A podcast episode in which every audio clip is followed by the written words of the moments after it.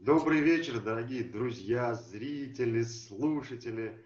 А в эфире передача «Бизнес-разборки». Я ее ведущий Илья Тимошин. Наш постоянный эксперт снова с нами рядом. Олег, добрый вечер. Илья, добрый вечер. А, ну, конечно же, каждый эфир и бизнес-разборки – это передача про навыки, э, где каждый эфир мы разбираем какой-то навык. Благодаря Олегу у нас появляются новые знания. Олег владеет такими навыками в количестве 741. Если вы только попали на этот эфир, рекомендую полистать э, наши видео. Их уже очень много, и наверняка вы найдете для себя что-то полезное. Вот. Но сегодня такая интересная тема. Мне как спикеру она вообще важна это про ораторство. Олег, ну от вас уже традиционно определение данного навыка. Ораторство – это искусство пронесения речей. Все просто. А, хорошо, начнем говорить дальше тогда ваши знания. Ораторство. Вот с чего нужно, какие шаги нужно делать, чтобы стать оратором? Ну, как минимум, есть ли, наверное, какие-то уровни да, ораторства? Там, первый, второй, третий и там профи уже, да? Вот э, по-вашему, как лучше, ну, проходить этот путь, с чего лучше начать?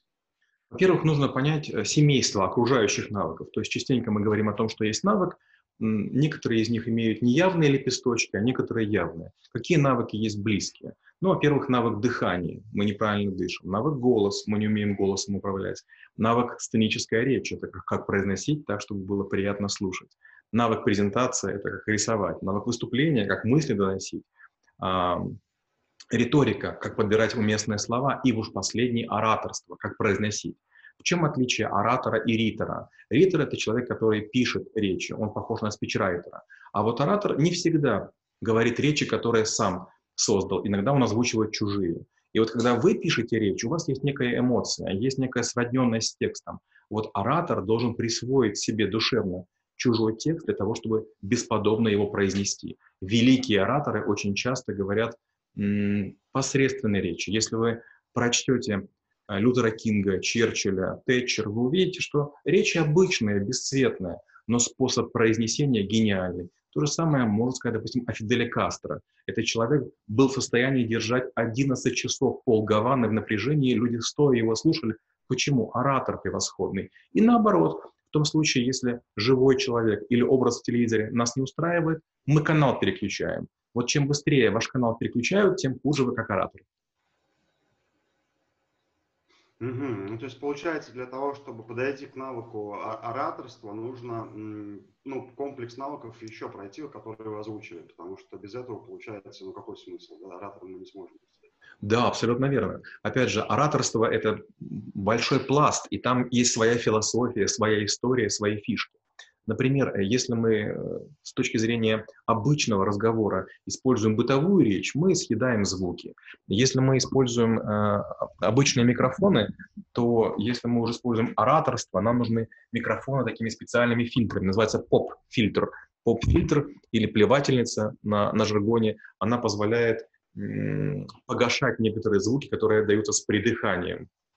Четкость речи, чистота речи, управление тембром. Это прям сложная история. Есть навык скороговорения, на котором мы учимся быстро произносить сложные речи. А, как бы это прям целый пласт.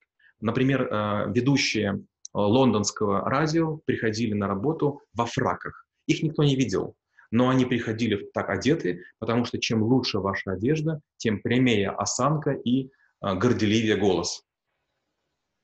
Mm-hmm. Хорошо, тогда получается какие-то навыки, я помню точно мы разбирали, они у нас есть, да? Вот, э, и нужно сначала позаниматься, вот первый все-таки пласт навыков, какой вы рекомендуете? Скороговорение там, я не знаю. А, скороговорение нужно для дикции, для артикуляции. Мы говорили, что Станиславский называл актеров, которые звуки глотают, а, мухами в меду. Артикуляция – это первая часть уважения. Если вы уважаете человека, вы стараетесь произнести каждый звук. И, наверное, ораторство нужно начинать с голоса. Если вы можете голосом варьировать разные интонации, разные тона, держать мононотность, в этом случае, наверное, вы сможете речи произносить. 99% людей, даже тех, которые прошли обучение, даже которые считаются спикерами на наших территориях, они отвратительные ораторы. Две причины. Первая – низкая конкурентность, вторая – колоссальное самодовольство. Ораторство – это навык, который нужно поддерживать постоянно.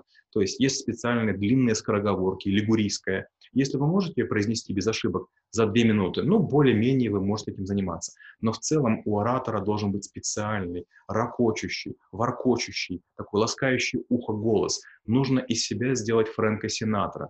А это возникает только после разминок, после звуковых гимнастик, и после перетруженности. У хорошего оратора такой голос, что вы слышите его, и вам хочется подчиняться. Ведь оратор должен убедить людей сделать то, о чем он говорит. Угу. А, смотрите, такой вопрос сейчас возник. Вот вы говорите, есть ораторы, которые могут э, держать, не знаю, там, тысячные, тысячные аудитории, скажем так. А, есть вот живые все-таки выступления, есть еще онлайн выступления. Есть ли какое-то здесь различие? Безусловно. Если мы говорим об ораторстве в онлайне, там есть две хитрости. Первая хитрость – это визуальная, есть много трюков оптических, а вторая – звуковая. Мы об этом поговорим. Итак, визуальная. Если вы находитесь в онлайне, нужны маленькие изъяны. Видите маленькую пуговичку?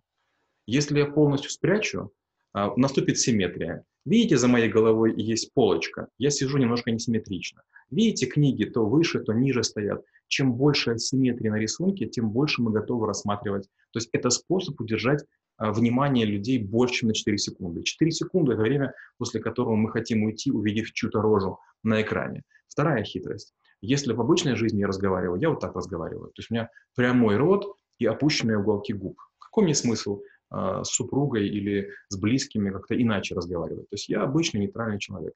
Но когда вы выходите в эфир, вам нужно уголки губ поднять и быть слегка наигранным. В обычной жизни это противно выглядит, но камера, она скрывает улыбку, и легкая улыбка выглядит уместной. Вторая важная вещь, конечно же, никакого ботекса. То есть если у вас морщинок нет, еще камера ухудшает изображение, значит, вы никому ничего продать не, не, не сможете. Вот эти морщинки, называют там гусиные лапки, они важнейшие. Именно по ним мы понимаем отношение людей. Люди, у которых слегка прищуренные глаза, мы считаем их хорошими, добрыми и приветливыми. Следующая важная вещь – это кожа. Если вы не используете 2-3 средства для своей кожи, кожа будет выглядеть нездоровой, и, к сожалению, вы никого не сможете убедить тем, что вы крутой. Крутой человек должен выглядеть ухоженным. Ну и последняя прическа. Она должна быть слегка заросшей. То есть, если вы только что из барбершопа, прям идеально пострижен, это плохо. Знаете, такая сержантская прическа, новобранца. Так генералы не стригутся. Если мы говорим про звуковую часть, тоже она имеет особенности. Первое. Темп речи в онлайне не может быть меньше, чем 130 слов в минуту, иначе это очень скучно. Простая физика.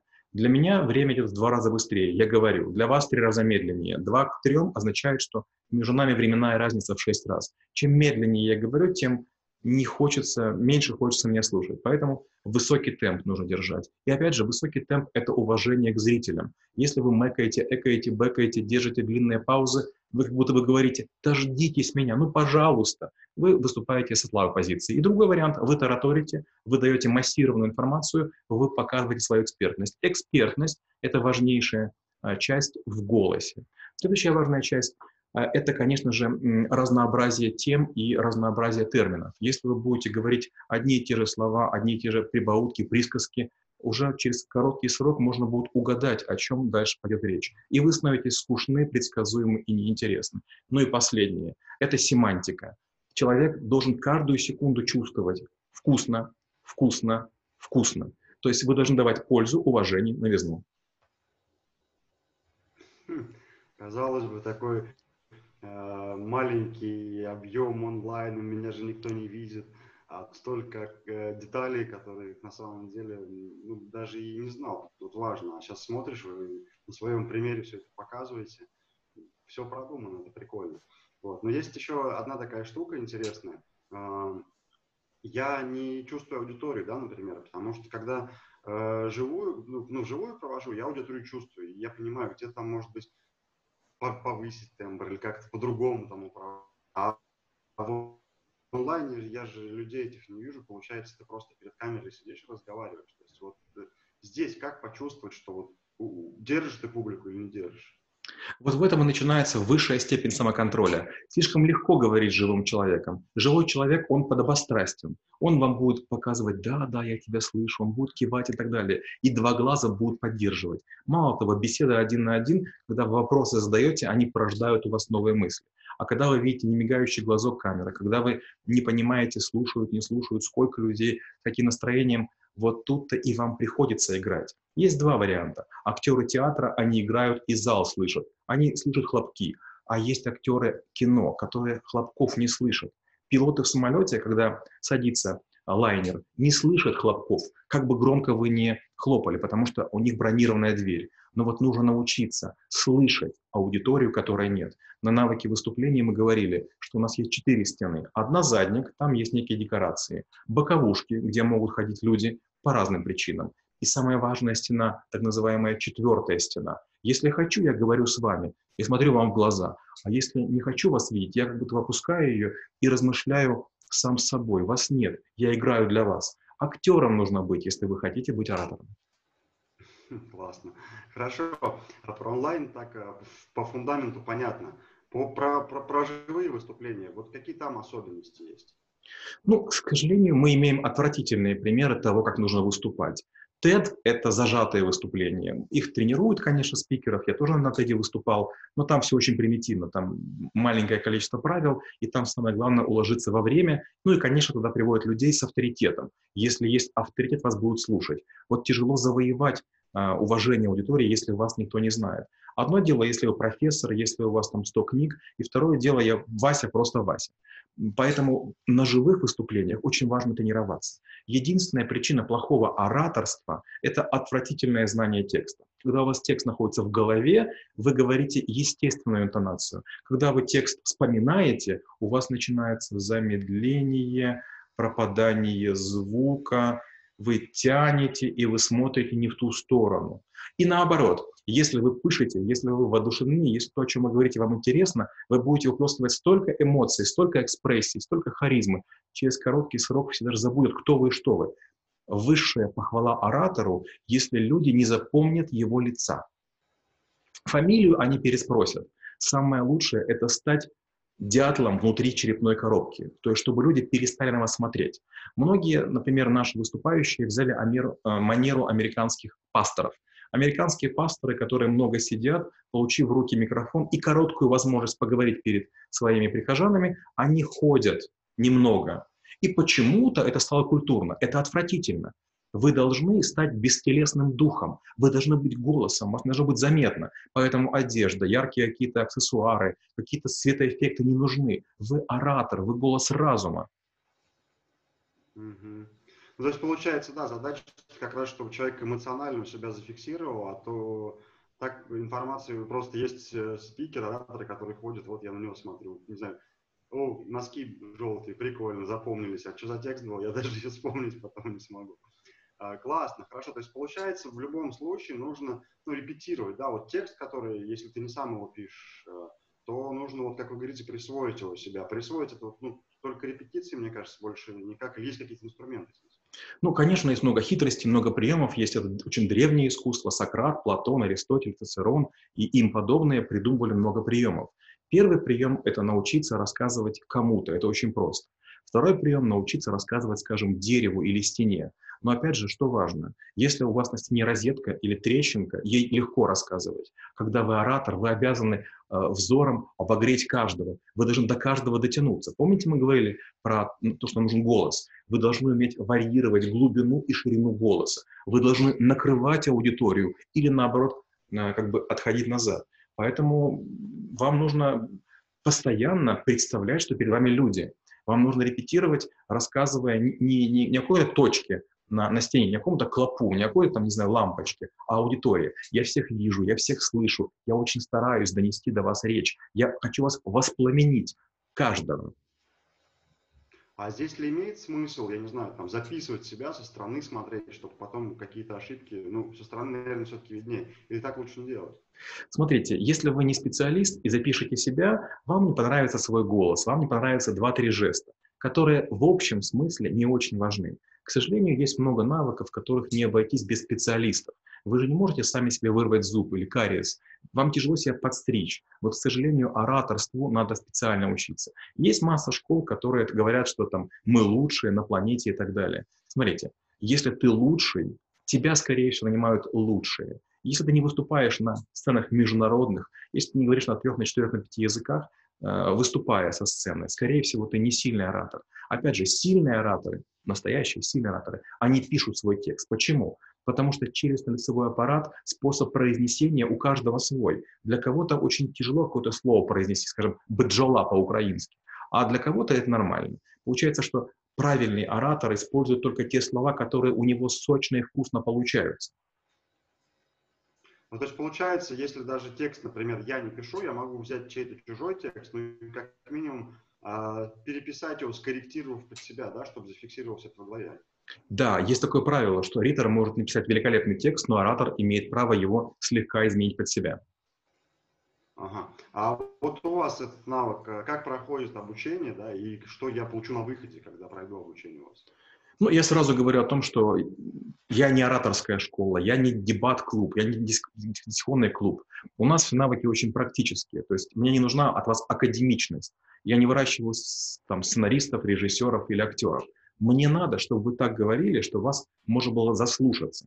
Поэтому мы не оттачиваем мастерство, а мы даем очень много упражнений, которые нужно делать дома. Например, упражнения на дыхание, упражнения на вариации голоса, упражнения на скороговорки, упражнения на рассказ на неожиданную тему определенной длительности. И, естественно, вам нужна энциклопедичность. Вы должны сыпать метафорами, вы должны знать много авторов, поэтов, писателей. Вы должны быть способны, если захотите, ответить на любой вопрос из зала так, чтобы ваш вопрос стал интереснее, чем ехидная подколка. Да. А, хорошо, а такой вопрос. Получается, ну, тренироваться, да, лучше не записывать, потому что, да, здесь, когда первый раз себя смотришь со стороны, кажется вообще, что за бред, кто это. уберите его отсюда. А имеет ли смысл собирать, э, не знаю, знакомых или там близких, кто перед ними выступать? Я на стене порепетировал, мне потом какая-то публика все равно нужна, или это тоже лишнее? Вы знаете, это плохой вариант. Конечно, вы можете собрать людей, им рассказать какую-то историю, но какая вероятность того, что вы знакомым расскажете что-нибудь такое, чего бы они не знали? То есть мы и обычно исчерпываем знания своего круга. Мы ведь, друзья, мы так говорим все самое интересное, поэтому вряд ли мы э, что-то сможем такое донести. Прочесть какую-то книгу или Википедию, а потом пересказать в этом мало ценности. Нет. Лучший вариант, Илья, уже выбрали вы. Самый лучший вариант – это общаться с аудиторией в онлайн. Вы заводите свой YouTube-канал, вы начинаете вещать. И вас начинают мочить, вам рассказывают, как вы неправильно звуки произносите, ударение не такое, не так держите губы, не так, у вас все не так. И постепенно-постепенно вы глянете, там, сотое видео будет лучше, чем первое, двухсотое лучше, чем, а, скажем, второе. У меня супруга, когда начинала в эфиры вещать, первые 50 эфиров по полчаса она выдерживала с трудом. Ей было тяжело, ей было некомфортно, ей не нравилось. Потом же, когда она сделала уже 250 эфиров, я смотрю и думаю, боже мой, эта женщина просто великолепна. Она даже лучше, чем та, за которой я выходил замуж, жена, на которой женился. Получается, когда вы делаете большое количество экспериментов под напряжением, а лучшее напряжение как раз видеокамера, которая не дает эмоций, не дает экспрессии, это как раз лучший способ для того, чтобы себя оттренировать. Вы смотрите видео, которое записали только что, и думаете, плохо, плохо, плохо, плохо. И в очередном эфире у вас есть такой жужжащий комарик. Не горбись, четче там что-нибудь делай, меньше руками маши, и вы постепенно улучшаетесь. Но я бы сказал, что примерно тысяча выхода в эфир из вас сделают человек. Да, на самом деле это классно. Сейчас вы когда это все озвучивали, я начинаю вспоминать, потому что, да, первые эфиры даже, ну и сейчас пересматриваешь, ага, вот, вот так не надо. И уже в следующий раз сидишь, думаешь, так, оп, оп, зачем ты это сделал, так не нужно. И обратная связь, конечно, меня же, ух, как прилетает, тоже классно. Почему? Потому что, ну, да, это люди, которых ты не знаешь, они тебя не знают, они, им это не нравится, они на тебя это выплескивают. И получается лучше, да, это все-таки вот эта вот практика, потому что мы же такие все идеалисты, я сначала должен научиться, только потом буду куда-то выходить. А ты даже можешь думать, что ты научился, а для других это ничего не значит. Да? Ты сразу собрал волну негатива прямо в первый эфир. Вот. И здесь получается вот, ну, лучше сразу прям а, как учиться в процессе, да, когда запускаешь там, за эфиры там, или семинары проводишь на какой-то площадке там, для пяти человек, условно. Я расскажу байку из реальной жизни. У меня был клиент, это тот человек, который сделал компанию HTC. Это тайванец, и HTC — это его инициалы. В какой-то момент он сделал плохой телефон, который мне прислал. Я пишу ему, мол, телефон отвратителен. Ну зачем мы это продаем? У нас же была идея там сделать что-то. А он мне пишет, ты понимаешь, у меня реальная фабрика и реальные люди. Для того, чтобы их кормить, мне нужны какие-то телефоны. Я продаю сегодня дерьмо, чтобы завтра были конфетки. То же самое и здесь. Вы не сможете говорить хорошо, неважно, вы с кем-то занимаетесь или сами, вы работаете над собой или считаете, что оно получится само. Вы должны много раз быть в состоянии стресса. Через время стресс станет подстегивающей, волнующей силой, и вы будете кайф ловить. Пока вы не ловите кайф от того, что вы в эфире или на сцене, кайф не поймает другая сторона, зрители. Ну да, получается, мы же передаем не столько информацию через слова, наверное, сколько через это состояние, да, доносим до людей. Абсолютно верно. Недавно я читал книгу, называется «Формула успеха», я ее рекомендовал во всех своих сетях. Там есть интересная история. Оказывается, что когда жюри оценивает пианистов, э, можно очень быстро угадать, кто победит.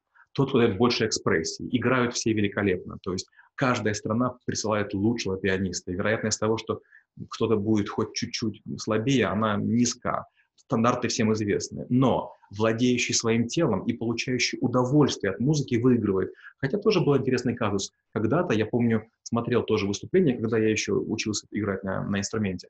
И там был момент, когда один из режиссеров закрыл глаза, и он получил низкие оценки. Мол, нельзя настолько отдаваться искусству, чтобы терять из виду исполнителей и аудиторию.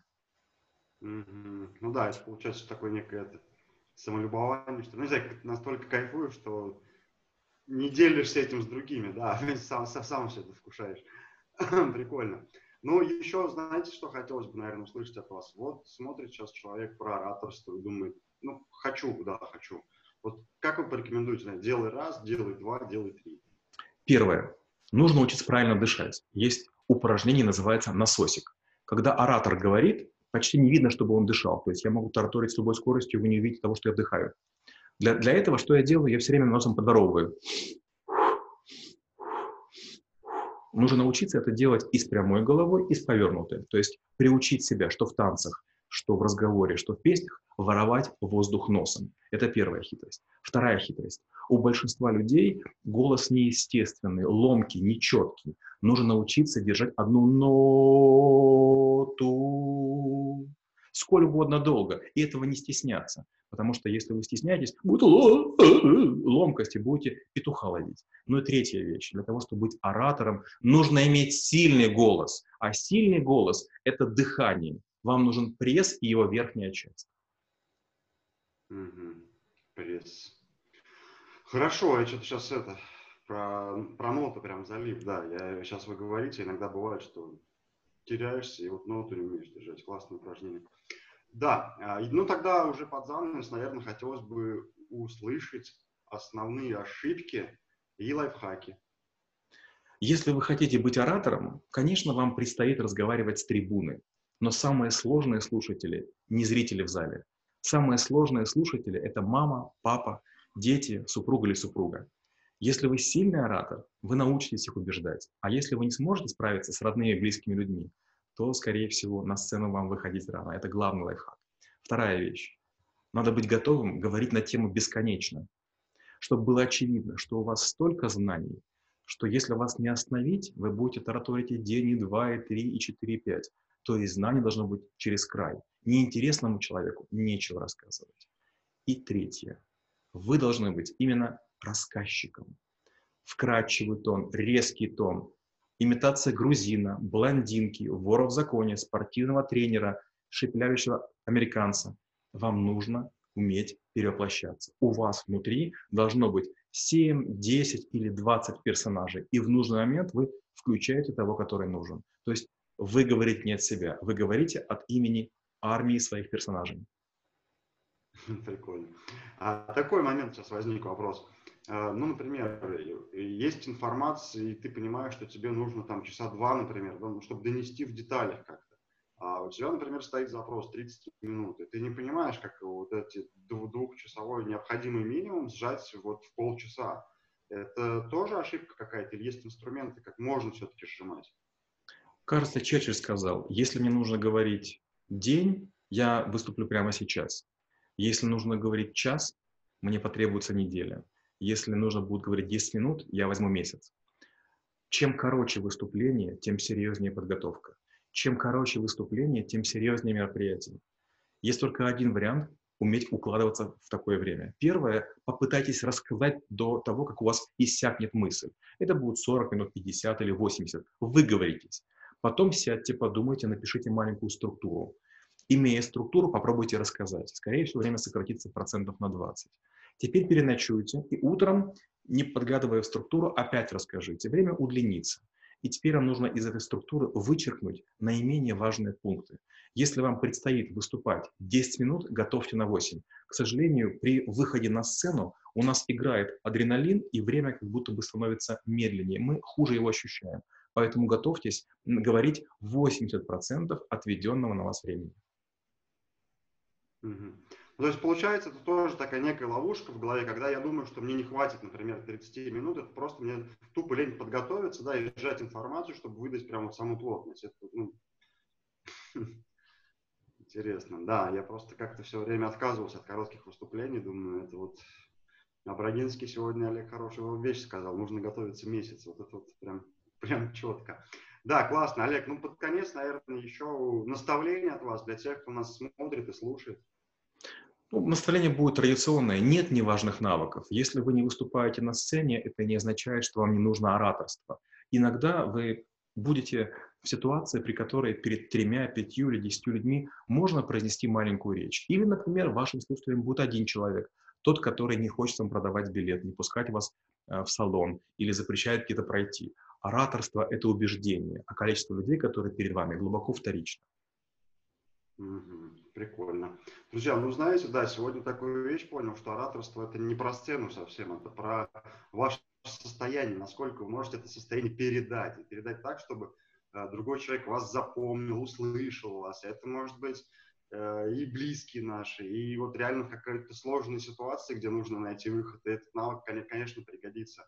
Поэтому ну, учитесь проживать то, что вы хотите сказать, и доносить это не через слова, а через состояние. Конечно же, слова, э, ну, лексикон нужно его собирать, усовершенствовать, чтобы он был больше, да, чтобы вы были менее предсказуемы. Но все-таки важно здесь научиться передавать состояние ваше. Вот и тогда вокруг э, другие люди будут помнить вас, ваши смыслы и то, что вы им хотели донести. Олег, спасибо огромное за очередной прекрасный эфир. Друзья, до встречи ну, уже не через неделю, теперь у нас будет два выпуска в неделю. До, до, до ближайшей встречи. Спасибо. До следующей встречи. Чудес и волшебства.